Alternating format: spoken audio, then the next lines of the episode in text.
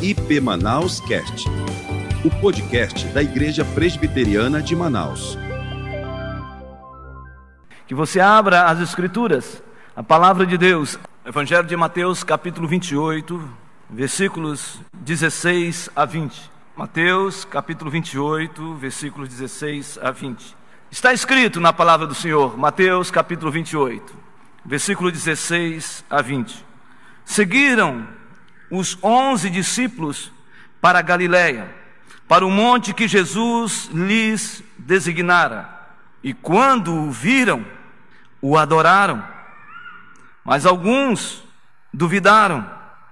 Jesus, aproximando-se, falou-lhes dizendo: Toda a autoridade me foi dada no céu e na terra. Ide, portanto, fazei discípulos de todas as nações, batizando-os em nome do Pai e do Filho e do Espírito Santo, ensinando-os a guardar todas as coisas que vos tenho ordenado. E eis que estou convosco todos os dias até a consumação do século. Vamos orar. Senhor, ilumina nossa mente, o nosso coração. Nos encha com teu poder. Nos encha com a tua unção Queremos ter a iluminação do Senhor para que compreendamos a Sua palavra. Queremos, Deus, que a multiforme obra do Teu Espírito toque poderosamente na vida dos meus irmãos, das minhas irmãs, respondendo a cada necessidade aqui nesta noite. Também nos seus lares. Ajuda-nos, ó Deus, a viver na dimensão do Seu Espírito, para a Sua glória e o seu louvor. Em nome de Jesus, abrasa a minha boca, purifica o meu coração, e que eu seja tão somente boca do Senhor, tão somente instrumento em tuas mãos, e que a Sua palavra possa ecoar neste lugar, que a Sua palavra possa ecoar nos lares, nos hospitais, àqueles que estão enfermos, àqueles que estão sem uma visão clara sobre o que de fato nós somos diante do Senhor. Eu te peço, Deus, que haja um sopro do teu espírito neste lugar, que haja um fôlego de vida em cada lar, e que sejamos tocados tão somente pela Sua palavra, e que seja assim, para a glória e o louvor do nome de Jesus. Amém. O Evangelho de Mateus é conhecido como o Evangelho do Reino. O tema central de Mateus é o reino de Deus.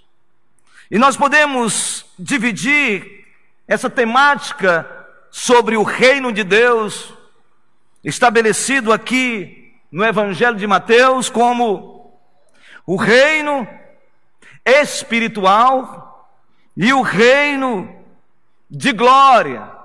Quando estaremos, se estivermos aqui ainda, vendo a volta de Cristo, a sua segunda volta, ou quando nós já diante do Cordeiro, celebrando porque fomos chamados pelo Senhor, nós voltaremos e estaremos juntos como igreja a Nova Jerusalém ataviada, a Nova Jerusalém, Jerusalém celestial.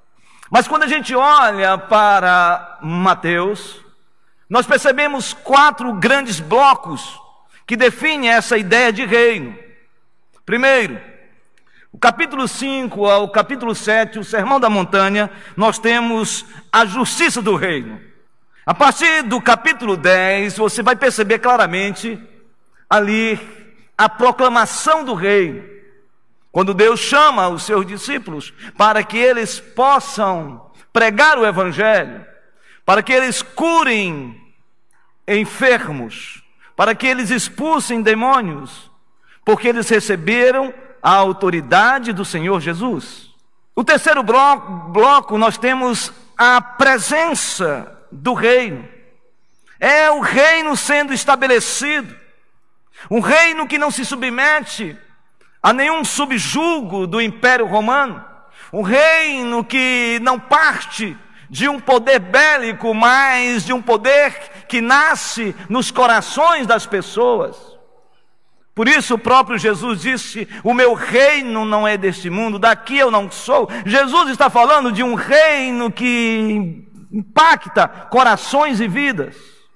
E era por isso que esse reino, falado e ministrado por Jesus, é um reino resiliente, é um reino que resiste a todas as intempéries e perseguições e tribulações.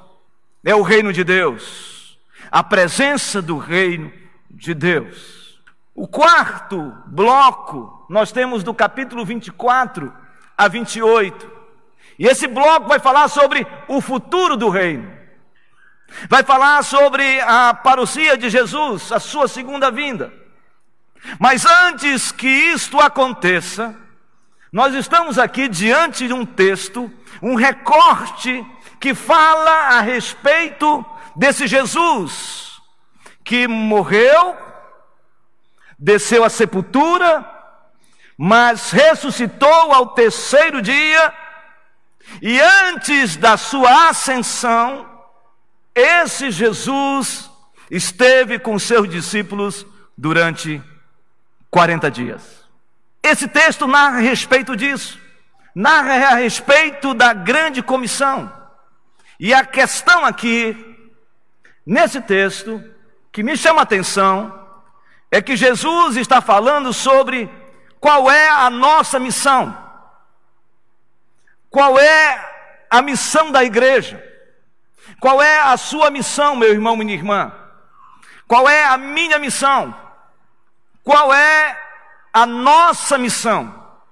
E o que me chama a atenção também é uma pergunta, uma interpelação que nós devemos fazer nesse texto. No texto que nós lemos. Em que consiste a missão da igreja? Qual é o objetivo da igreja? Qual é a sua ação missional? Qual é o propósito de cada crente que teve sua experiência com Jesus, que foi lavado pelo sangue do Cordeiro, que foi regenerado pelo Espírito Santo? Qual é o meu e o seu propósito? Qual é a missão? Qual é o propósito da igreja do Senhor? E eu creio que esse texto nos leva a dois aspectos que, no meu olhar, define qual é a missão da igreja. A missão da igreja, irmãos e irmãs, é conhecer a Cristo e fazer Cristo conhecido. A missão da igreja é conhecer a Cristo e fazer Cristo conhecido. Este é, é a missão da igreja.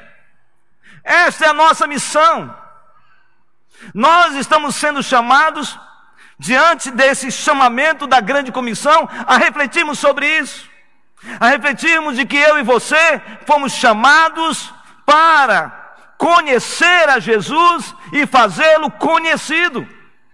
E é impossível nós fazermos Cristo conhecido sem antes nós mesmos termos esta, esse sentimento, essa experiência de conhecê-lo.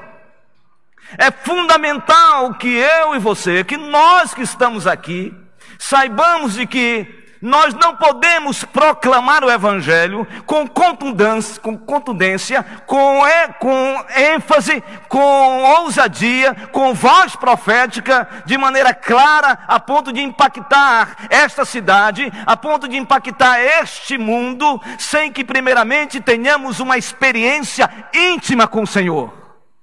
É preciso conhecer a Jesus, é preciso ter experiência com Jesus.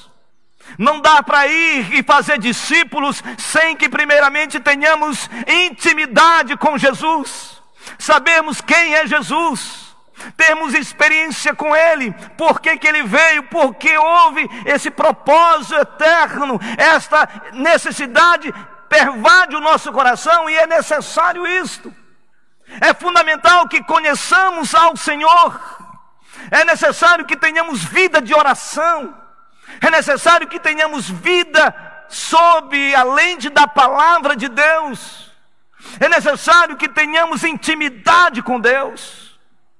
Uma igreja que quer proclamar o Evangelho e fazer Cristo conhecido, ela precisa primeiramente conhecer o Senhor. Essa é a necessidade imperiosa, irmãos. Quando nós convocamos a igreja para orar, quando nós convocamos a igreja e desafiamos a igreja à palavra de Deus, sem que primeiramente conheçamos o Senhor. Me parece que Moisés teve essa clara evidência.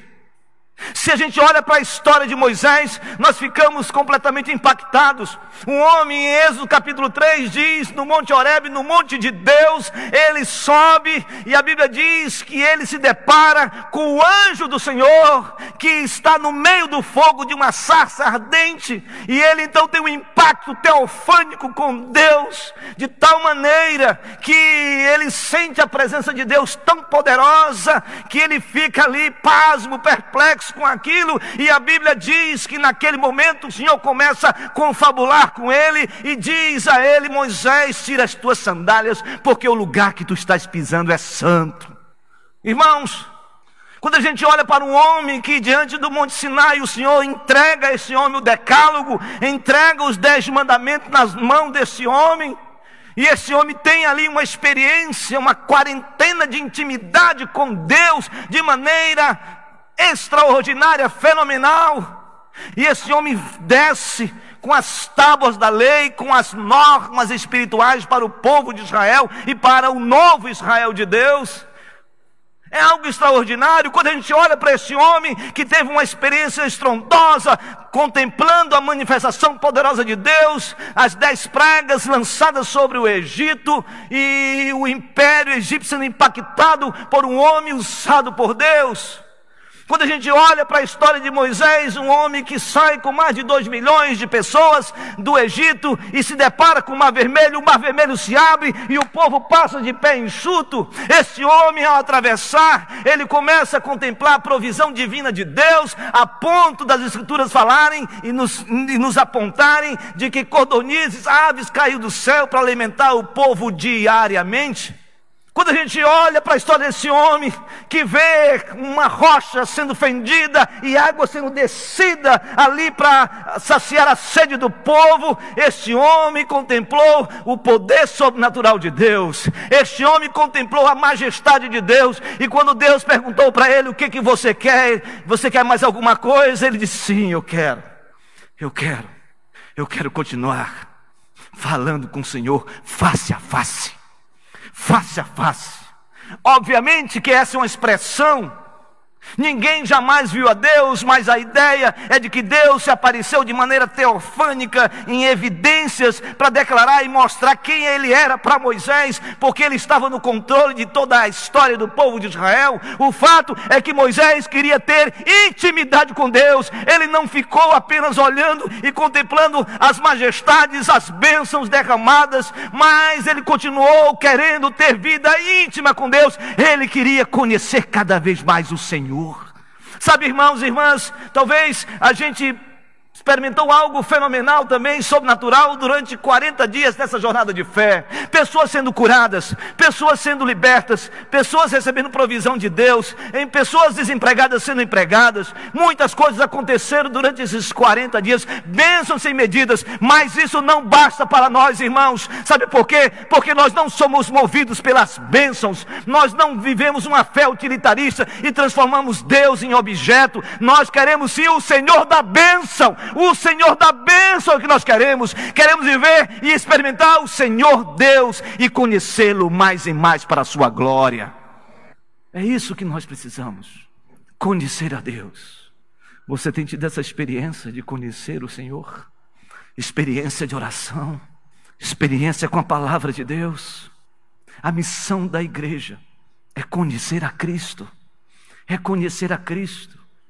Quando a gente olha para João capítulo 4, E a gente vê uma mulher, uma mulher samaritana, o Senhor Jesus rompendo todos os tabus, todos os preconceitos. Ele poderia ir por Decápolis para a Galiléia, ele poderia ir por um outro caminho. Não, ele foi exatamente por Samaria. E a Bíblia diz que ele começa a romper ali vários tipos de preconceitos, preconceito religioso, preconceito com relação a uma mulher, preconceito em relação à posição daquela mulher, um homem um, um, judeu, um, principalmente um, mestre, um rabino, não falava com mulher, e ele então rompe tudo isso e começa a dialogar com aquela mulher, e ele começa a pedir àquela mulher água, e a mulher diz: Olha, como tu pedes água a mim, você não sabe que eu sou samaritana? Samaritanos não se dão com os judeus, e nem judeus com samaritanos. O Senhor Jesus, mulher, se, se você soubesse quem está te pedindo água, você daria rapidamente, mas eu quero dizer uma coisa para você, eu quero dizer para você que existe uma água, uma água que você jamais terá sede, essa água vai fluir de você, um rio de água viva. E ela diz: Então, Senhor, eu quero beber esta água. Ele diz: Mulher, vai, chama teu marido. Ela diz: Não, Senhor, eu não tenho marido. Ele diz: Bem disseste, porque cinco tu tivestes, o que tens hoje não é teu. Ou seja, o Senhor mostra a condição social, a degradação moral daquela mulher,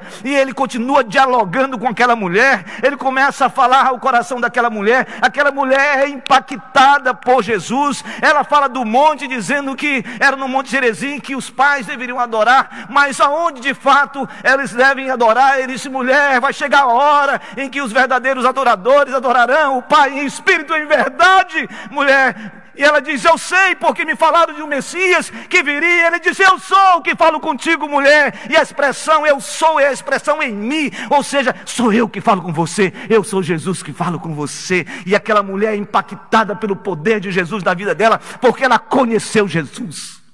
Meus irmãos, eu, meu, meu desejo nessa noite é que se desvende, que saia as películas dos nossos olhos, as escamas dos nossos olhos, e que nós saímos daqui contemplando esse grande propósito. Eu quero conhecer Jesus mais e mais. E sabe o que me chama a atenção nesse texto?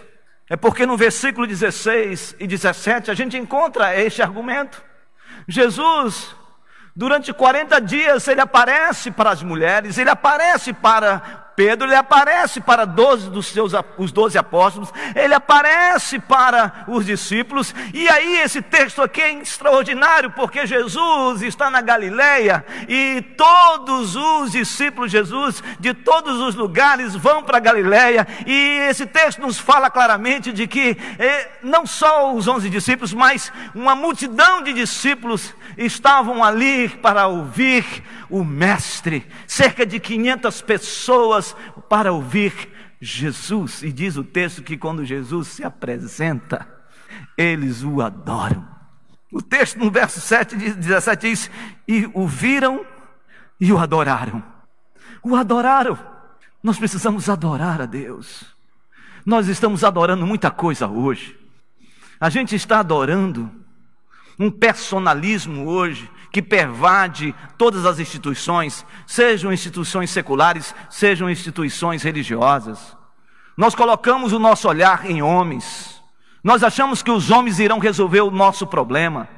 Nós achamos que os homens irão resolver os problemas da humanidade. Achamos que os homens podem resolver os dramas da nossa existência. E nós projetamos nossa confiança nos homens. Assim como no passado muitas pessoas contemplaram os pensadores como Platão, Aristóteles, Sócrates e achavam que esses homens tinham a fonte do conhecimento e todo mundo bebe neles, mas nenhum ser humano consegue suprir a sua existência, o vazio existencial que tem dentro de si, a, expectando o seu coração em pessoas hoje.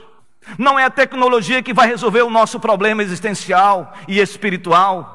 Não é a ciência que vai resolver o nosso problema. Claro, é importante que tenhamos uma visão clara a respeito da ciência, sim, mas o que eu estou dizendo é que há uma sede, há um vazio no coração das pessoas, que por mais que elas envidem todos os seus esforços para serem supridas, serem é, resolvidos os seus problemas, mas não irão resolver, porque a resposta de tudo isso é conhecer Jesus. É Jesus. Nós estamos caminhando num caminho complexo. A gente precisa olhar mais para Deus e menos para nós mesmos. Há um narcisismo espiritual hoje no meio da igreja evangélica, onde as pessoas dizem só eu faço, eu mando, só eu tenho a palavra, só eu tenho a unção, só eu tenho o óleo da bênção, só eu posso fazer, só eu reivindico, só eu posso orar e libertar pessoas, só eu posso agir poderosamente para que as, as coisas aconteçam na igreja. Esses, essas pessoas só faltam dizer que nem Jesus falou: sem mim nada podeis fazer. Quando a gente conhece a Deus, quando a gente começa a ter intimidade com Deus, a gente se apequena diante de Deus, no sentido de reconhecer a sua glória, a sua majestade, a Ele a glória, o louvor pelos séculos dos séculos. É Deus que tem que ser glorificado, não é o homem que tem que ser exaltado, é Deus que tem que estar no, no centro de todas as coisas. Ele governa todas as coisas, Ele governa o rei, Ele governa os governantes, Ele governa todas as nações nas suas mãos está a chave da vitória, ele tem a chave do inferno e da morte, ele controla, ele rege, ele é soberano, e para ele nós precisamos dizer ao Senhor toda a glória, toda a glória. Segundo argumento dessa noite, a missão da igreja é conhecer a Cristo e fazê-lo conhecido. Verso de número 18. Nós temos uma expressão linda, maravilhosa. Jesus então fala para os seus discípulos, faz o grande chamamento da grande comissão. Aqui está a essência da igreja. Igreja Presbiteriana de Manaus, nesta noite, saímos daqui com essa forte convicção de que Jesus está chamando não só os seus discípulos do passado, mas Jesus está chamando você, meu irmão, minha irmã. É você que Jesus está chamando. E ele, o texto diz assim: e aproximando-se, falou-lhes dizendo: Toda a autoridade me foi dada no céu e na terra. No céu e na terra. A palavra autoridade nesse texto é exocia, que significa alguém dotado de poder, alguém possuidor de poder, detentor de poder. E nós sabemos que Jesus tem toda a autoridade. A autoridade para convocar os seus discípulos em Mateus capítulo 10 e dizer a eles: Toda a autoridade me foi dada. Agora vocês vão, proclame o Evangelho, cure os enfermos, expulse os demônios, em meu nome. A autoridade, a autoridade para curar, a autoridade para curar. Jesus tem toda a autoridade para curar a sua vida, meu irmão, minha irmã. Jesus tem autoridade para curar a sua vida, meu irmão, minha irmã. Curar emocionalmente, curar espiritualmente e curar fisicamente. Jesus tem poder e autoridade para perdoar pecados. Foi isso que ele disse antes de curar aquele homem paralítico de Cafarnaum. Ele disse: antes de curar pecados. E aí ele olha para aquele jovem, para aquele homem e diz: Levanta-te! E imediatamente ele se levantou, ele foi curado dos seus pecados, perdoado dos seus pecados e curado da sua enfermidade. A autoridade. Jesus tem autoridade sobre todos os principados e potestades do mal. Ele tem esta autoridade. Nada foge ao seu domínio. O inimigo pode levantar contra a sua vida. Ele pode apontar os seus erros, os seus pecados, mas se você é de Deus, o inimigo jamais vai penetrar na sua vida. Sabe por quê? Você pode falar, você pode conhecer até a minha história, mas eu sei de uma coisa: eu já fui lavado pelo sangue do Cordeiro e eu sei qual é a minha história. A minha história é que eu sou mais do que vencedor em Cristo Jesus, doravante, mas a tua história eu conheço, Satanás. Você já foi vencido em nome de Jesus, a igreja prevaleceu e o Senhor dos Exércitos já venceu as tuas, as tuas artimanhas, as tuas estratégias, os teus, as tua, os teus métodos satânicos, você já foi vencido. Jesus tem essa autoridade. E sabe o que me chama mais atenção ainda? É que quando Jesus encerra o sermão da montanha, no capítulo 7, versos 28 e 29, todos estão perplexos com a palavra de Jesus. Todos percebem que Jesus fala com autoridade, eles dizem, e admirados, quem é este que fala como quem tem autoridade? Esta autoridade de Jesus, Ele deu à sua igreja. Nesta grande comissão, ele está chamando os seus discípulos, dizendo: Toda autoridade me foi dada no céu e na terra, portanto, ide. E a palavra ide aqui não é um imperativo, é um participio, significa que vão, se movimentem, saiam. Igreja Presbiteriana de Manaus, saia aqui desses quatro cantos desse espaço, saiam aqui desse lugar, hoje desse auditório, e vão. E enquanto vocês estão indo, façam discípulos, façam Cristo conhecido, façam discípulos a todas as nações. Eu gosto muito do Dr. Maxwell, John Maxwell, escrevendo as 21 leis irrefutáveis da liderança. Ele diz algo interessante, ele diz que Jesus não nos chamou e nem nos formou seguidores, mas sim discípulos. Discípulos, nós estamos e somos discípulos de Jesus. E me parece algo lindo na tradição judaica, quando essa expressão discípulo é mencionada, a ideia é ser parecido com seu mestre. Em outras palavras, seja parecido com Jesus. Seja parecido com Jesus. Ele nos deu essa autoridade para a gente anunciar, fazer discípulos. Sabe, irmãos e irmãs, quando uma pessoa é impactada pela palavra que nós ministramos, quando uma pessoa é impactada com a palavra que nós enunciamos a ela e ela se rende aos pés de Jesus, sabe por quê, irmãos? Primeiro, porque o poder de Jesus é grandioso, a palavra de Deus é poderosa, ela jamais volta vazia, ela é totalmente penetrante, ela é totalmente incisiva e ela impacta e é transformadora. Mas sabe de uma coisa? Muitas vezes as pessoas olham para a gente e quando nós estamos falando, elas estão percebendo. Mas ele continua. O verso de número 19 diz assim: Enquanto vocês estiverem indo, façam discípulos de todas as nações, batizando-os em nome do Pai, do Filho e do Espírito Santo, ou seja, essas pessoas que são alcançadas essas pessoas que foram transformadas pelo poder de Deus, agora são incorporadas no corpo de Cristo, que Ele é o cabeça, Ele é a cabeça. Mais ainda, o verso de número 20 dá uma dinâmica, ensinando-os. A palavra ensinar aqui vem do verbo didascalia, que significa alguém que está sorvendo conhecimento. Alguém que está apreendendo conhecimento. Sabe por quê? Que o inimigo não tem poder sobre a sua vida. Sabe por quê? Que o inimigo, por mais que ele tente lhe oprimir, tirar você do foco, você continua firme nos braços do Senhor Jesus. Sabe por que você não chutou o pau da barraca ainda? Sabe por que você não largou tudo? Sabe por que você ainda não saiu da igreja, em, em termos igreja mesmo? Sabe por quê? Porque dentro do seu coração você guardou, você segredou, que nos fere, gente que nos magoa, gente que nos decepciona. Mas sabe por que, que você continua firme? Porque você guardou no coração o que o salmista disse: guardo no coração a tua palavra para não pecar contra ti.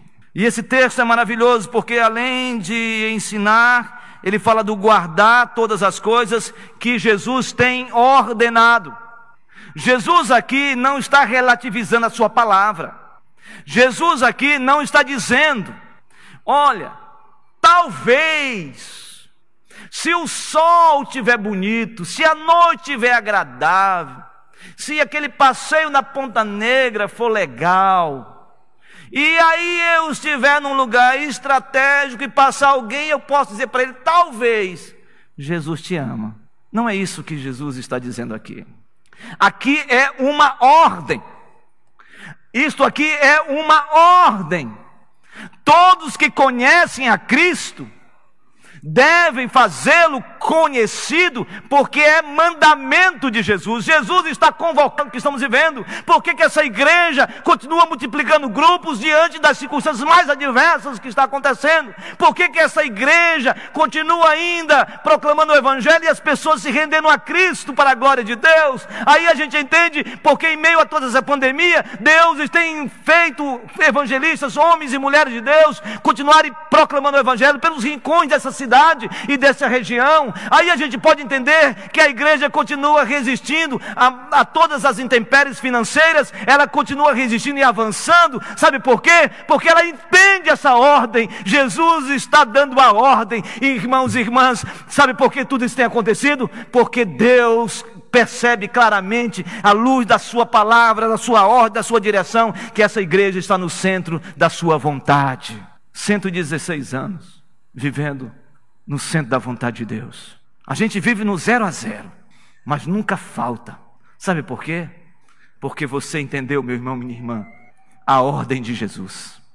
Sabe aquele momento que você tem um impulso dizendo assim: vou ofertar hoje. Não sei por quê. Sabe aquele impulso que você tem de assim: vou antecipar meu dízimo, vou fazer alguma coisa. Eu não sei por quê, mas estou fazendo. Sabe por quê? Porque lá na ponta tem um homem ou mulher de Deus pregando o Evangelho, lá nos rincões do Amazonas, lá no rio Ninim, lá nos lugares mais longínquos, proclamando o Evangelho numa canoazinha, remando para chegar com uma lamparina na mão, entrando dentro de uma casa de pachiúba, uma casinha simples, para falar do amor de Deus para as pessoas. Sabe por quê? Porque Deus conhece e reconhece que você está sendo movido pelo Espírito Santo para que essa igreja continue cumprindo esta grande comissão, essa, esta missão que é fazer Cristo conhecido a todas as nações. Eu não sei se você está entendendo o que eu estou falando nessa noite. Eu creio que o Espírito Santo tem esse poder. Mas eu quero concluir esta mensagem. Eu quero concluir esta mensagem com a expressão do Senhor Jesus, que disse: E eis que estou convosco todos os dias, até a consumação do século. Em Mateus capítulo 1, versículo 23, nós encontramos ali a promessa, o anjo do Senhor fala para Maria dizendo que ela conceberia um filho. E esse filho recebeu um nome. Qual foi o nome que esse filho recebeu? Emanuel. Emanuel significa Deus conosco. De maneira intencional, nós vamos para o último capítulo. Mateus capítulo 28, versículo 20. E aí o Senhor Jesus diz: E eis que estou convosco, a essa igreja, e a igreja espalhada na face da terra, até a consumação do século. E eis que estarei convosco até a consumação do século. Meu querido, que você saia aqui dessa noite dizendo: Eu sei que eu tenho passado por lutas, eu sei que eu tenho passado por dificuldades, eu sei que eu tenho passado por dilemas, eu sei que eu tenho passado por dores, eu sei que eu tenho passado com lágrimas, eu sei que eu tenho sofrido, eu sei que eu tenho me angustiado, eu sei que tenho passado por uma crise profunda na minha alma, mas eu sei de uma coisa: o Senhor Deus, Emmanuel, é conosco, é comigo é com você. Então vá à luta, meu irmão, minha irmã. Sabe por quê? Porque o Senhor está conosco e estará conosco todos os dias até a consumação do século. Amém, amém e amém. Irmãos, eu não gosto de fazer isso não. Eu parei de fazer isso, vocês perceberam aqui. Mas como hoje nós estamos falando da missão da igreja, de conhecer a Cristo e fazer Cristo conhecido, nós vamos aplaudir esse Deus que se fez conhecido através dessa igreja e se fez conhecido através das igrejas que amam o Senhor espalhado na face da terra. Nós iremos aplaudir o Rei dos Reis. O Rei dos Reis. O Rei dos Reis. Somente o Rei dos Reis.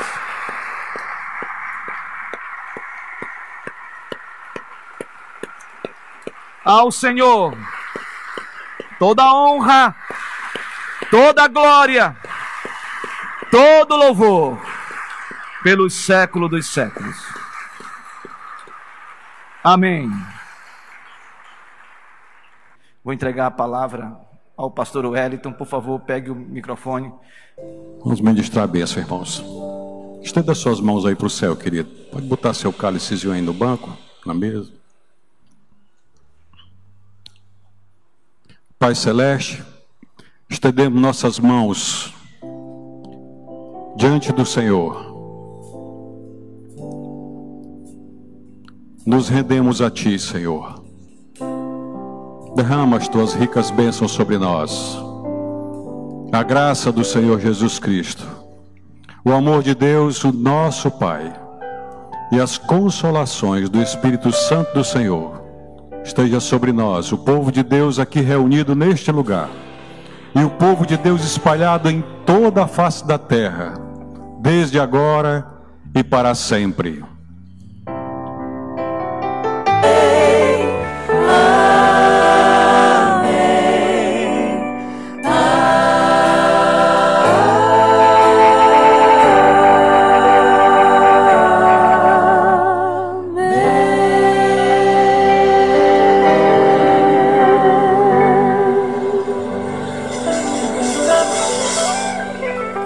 Todos uma boa semana. Deus nos abençoe, meus amados.